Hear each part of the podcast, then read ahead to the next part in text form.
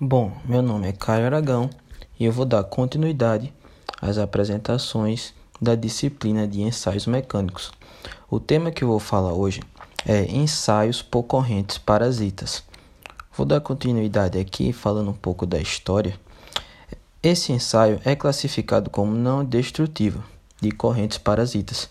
Teve a sua origem em 1831, quando Mitchell Faraday demonstrou a indução eletromagnética e formulou experimentalmente as leis da indução.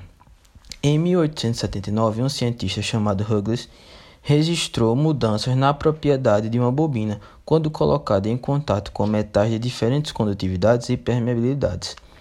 A aplicação, a primeira aplicação de alto nível do eletromagnetismo foi em 1881, quando Alexander Graham Bell tentou localizar uma bala de revólver alojada no corpo do presidente dos Estados Unidos, Garfield.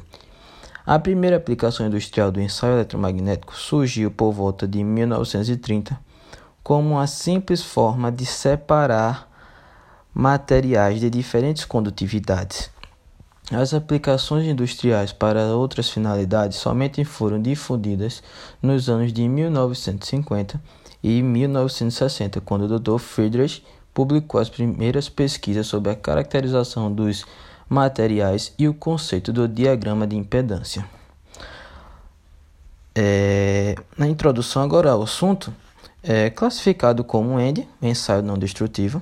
O teste de corrente parasitas é amplamente utilizado na indústria aeroespacial e em outros ambientes de manufatura e serviços que exigem inspeção de metais finos para possíveis problemas relacionados à segurança ou à qualidade.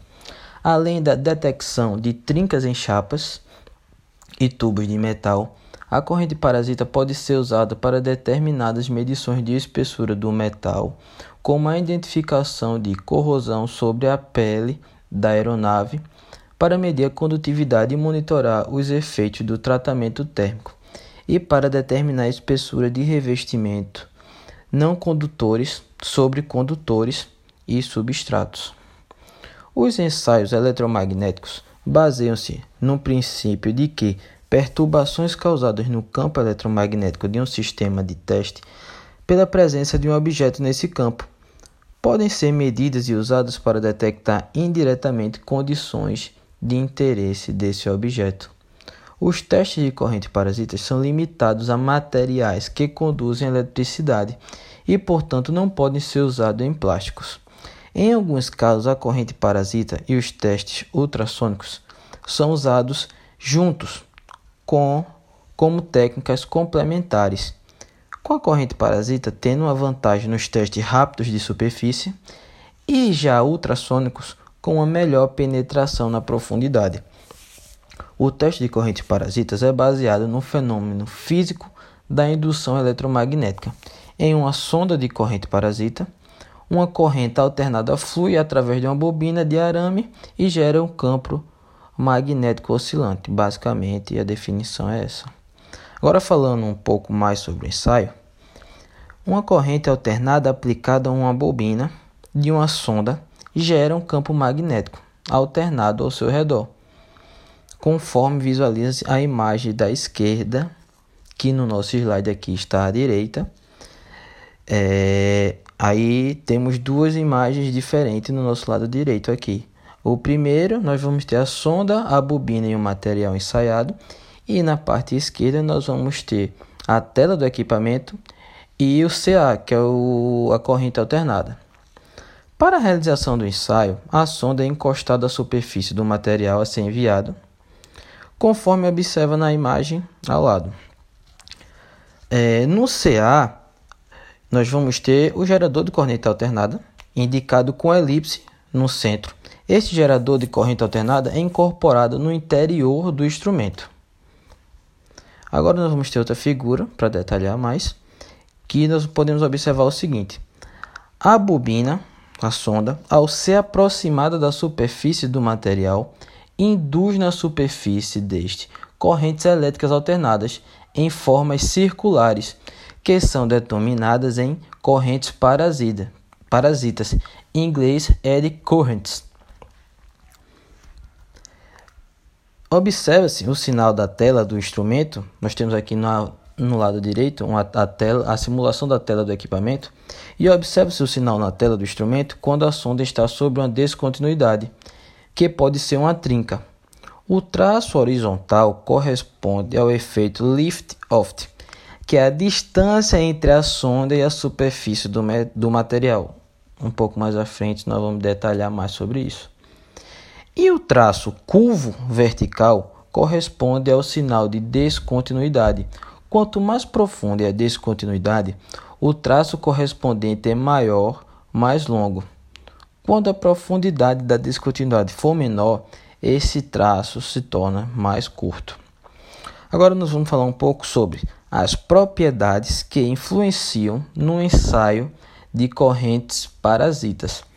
São elas condutividade elétrica, permeabilidade magnética, frequência, geometria do material ensaiado, distância da peça e é, profundidade de penetração padrão.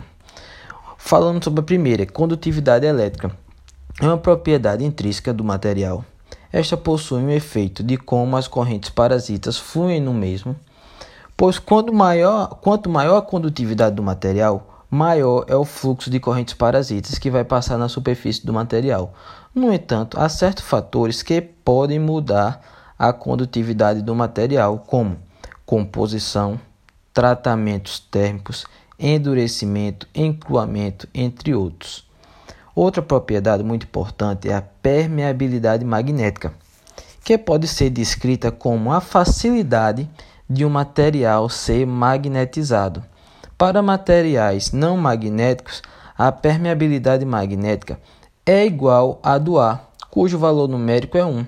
Se a intensidade do campo magnético indutor em vários locais varia, mesmo que muito levemente, essas pequenas variações apresentam um grande efeito sobre a impedância da bobina. Essas variações da impedância da bobina são muitas vezes tão grandes que, em comparação com variações provocadas por mudanças na condutividade ou dimensões, podem mascarar todas as variações. Dando continuidade aqui às propriedades que influenciam no ensaio de correntes parasitas, nós temos a frequência. O que é a frequência? É a resposta das correntes parasitas é amplamente afetada pela frequência escolhida. Felizmente, essa é uma propriedade que pode ser controlada pelo operador. A frequência de expansão influencia na profundidade de penetração, pois à medida que aumenta a frequência, a penetração diminui, o que faz com que a distribuição de correntes fique mais densa na superfície do material. Geometria do material ensaiado. Em objetos de ensaio muito espessos, o campo magnético gerado não consegue varrer toda a espessura da peça. A inspeção de todo o material da peça, que se situa abaixo de uma dada espessura, poderá deixar de detectar descontinuidades. Um aumento na espessura do objeto aparecerá como se houvesse um aumento na condutividade do material. Outra propriedade muito importante é a lift-off, que nada mais é a distância da peça, ou seja, a variação do espaçamento entre a bobina e o material a ser ensaiado é chamada de lift-off. Uma bobina, quando energizada e mantida no ar, longe de qualquer material condutor, apresenta um determinado valor de impedância, que vai ser denominada de impedância inicial ou lift-off infinito que depende apenas do design da sonda. Se a bobina é levada para perto de algum material condutor, o valor inicial da impedância da bobina começa a mudar assim que o campo magnético indutor intercepta o material. E por último aqui, a profundidade de penetração padrão, que é nada mais é o campo magnético que penetra no material, decresce à medida que aumenta a profundidade do material. Consequentemente, a densidade de correntes parasitas que fluem decresce espontaneamente com a profundidade. Agora nós vamos falar um pouquinho sobre os tipos de correntes parasitas, os tipos de sondas de correntes parasitas. Nós vamos ter a sonda absoluta, sonda diferencial e sonda reflexiva. Nós temos esses três principais tipos de sondas.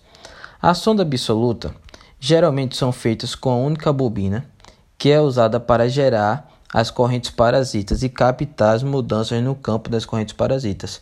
Através da medida de variação de impedância de uma sonda absoluta, muitas informações podem ser obtidas sobre o material ensaiado. As sondas absolutas podem ser utilizadas para detectação de falhas, medidas de condutividade dos, mater dos materiais e medidas de lift-off e também de espessura.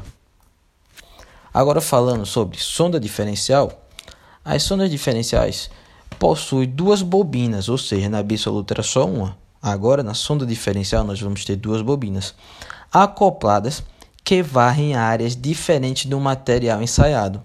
Quando as duas bobinas estão sobre uma área sem defeito no material, não existe sinal diferencial entre elas, desde que sejam inspecionando o mesmo material. Entretanto, quando uma bobina passa por um defeito e a outra bobina está sobre o material sem defeito, um sinal diferencial será reproduzido, assim chamando a atenção do operador.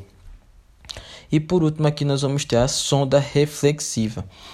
Elas possuem duas bobinas, assim como a sonda diferencial, só que na sonda, na sonda reflexiva, uma é usada para gerar as correntes parasitas, enquanto a outra é usada para captar as variações no material que está sendo analisado. A vantagem de usar esta sonda é que as bobinas de geração e de captação do sinal podem ser facilmente separadas e otimizadas de acordo com a finalidade pretendida. Agora vamos falar um pouco sobre a medida de condutividade. A utilização dos instrumentos de corrente parasitas é a medição da condutividade elétrica. Esta propriedade depende de fatores como composição química, estado de tensões, estrutura cristalina. Sendo assim, a medição da condutividade por corrente parasitas é muito utilizada para inspecionar metais a fim de checar a sua estrutura após tratamentos térmicos. A medida é feita analisando a variação da curva de lift-off e comparando-a com, com a de materiais com condutividades elétricas já conhecidas.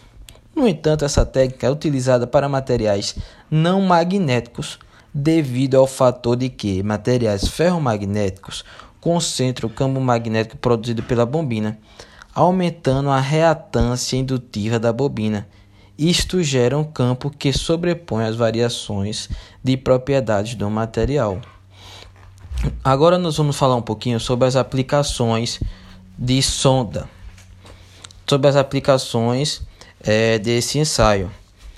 Primeiro, nós vamos ter a inspeção de solda. Segundo, teste de condutividade. Terceiro, inspeção de superfície. Quarto, detecção de corrosão. Quinto, inspeção do orifício do parafuso. Inspeção da tubulação.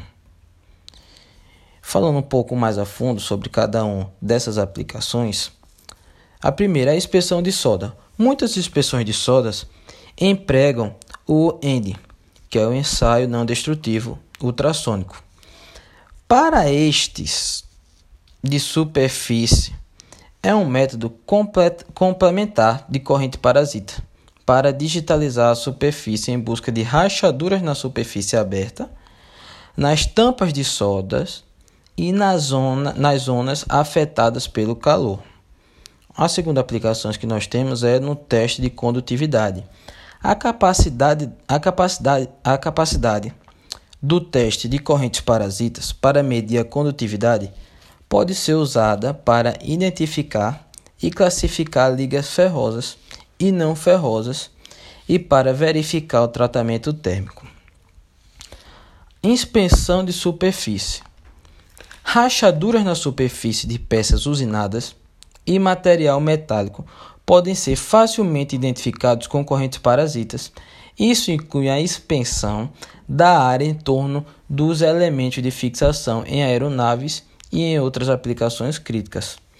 A detecção de corrosão. Os instrumentos de correntes parasitas podem ser usados para detectar e quantificar a corrosão no interior de, de metais finos, como a pele de aeronaves de alumínio. As sondas de baixa frequência podem ser usadas para localizar a corrosão na segunda e também na terceira camada de um metal, que não podem ser inspecionados por ultrassom. A inspeção do orifício do parafuso, rachaduras no interior do orif dos orifícios dos parafusos podem ser detectados usando sondas de orifício, geralmente com scanners rotativos automizados. E por último aqui a inspeção da tubulação. Tanto a inspeção em linha da tubulação no estágio de fabricação quanto a inspeção do campo de tubulação como trocadores de calor são aplicações comuns de correntes parasitas, onde nós podemos verificar as rachaduras e as espessuras. Agora falando um pouquinho das vantagens de usar esse ensaio. Primeiro, o sinal indicativo do estado do material é obtido sempre instantaneamente, não havendo necessidade de se esperar um determinado tempo para ocorrer a revelação de indicações. Segundo, o método é sensível às várias variáveis físicas e metalúrgicas.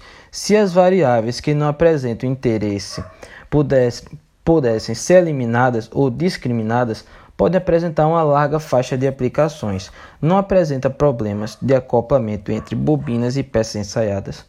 Os equipamentos, na maioria das vezes, são alimentados por pilhas ou baterias, caracterizando como portáteis. Sistemas de ensaios podem ser computadorizados, facilitando significativamente a análise dos resultados e das emissões de relatórios. Limitações: algumas limitações que esse tipo de ensaio tem é a seguinte: primeiro, só é aplicável em materiais eletricamente condutores. Segundo, a profundidade de penetração das correntes parasitas restringe-se, na maioria das vezes, a menos que 6 milímetros, ou seja, tem uma certa limitação. E terceiro, o sucesso do ensaio de materiais ferromagnéticos é muitas vezes difícil de executar. Então é isso, vamos dar continuidade agora a outro tipo de ensaio.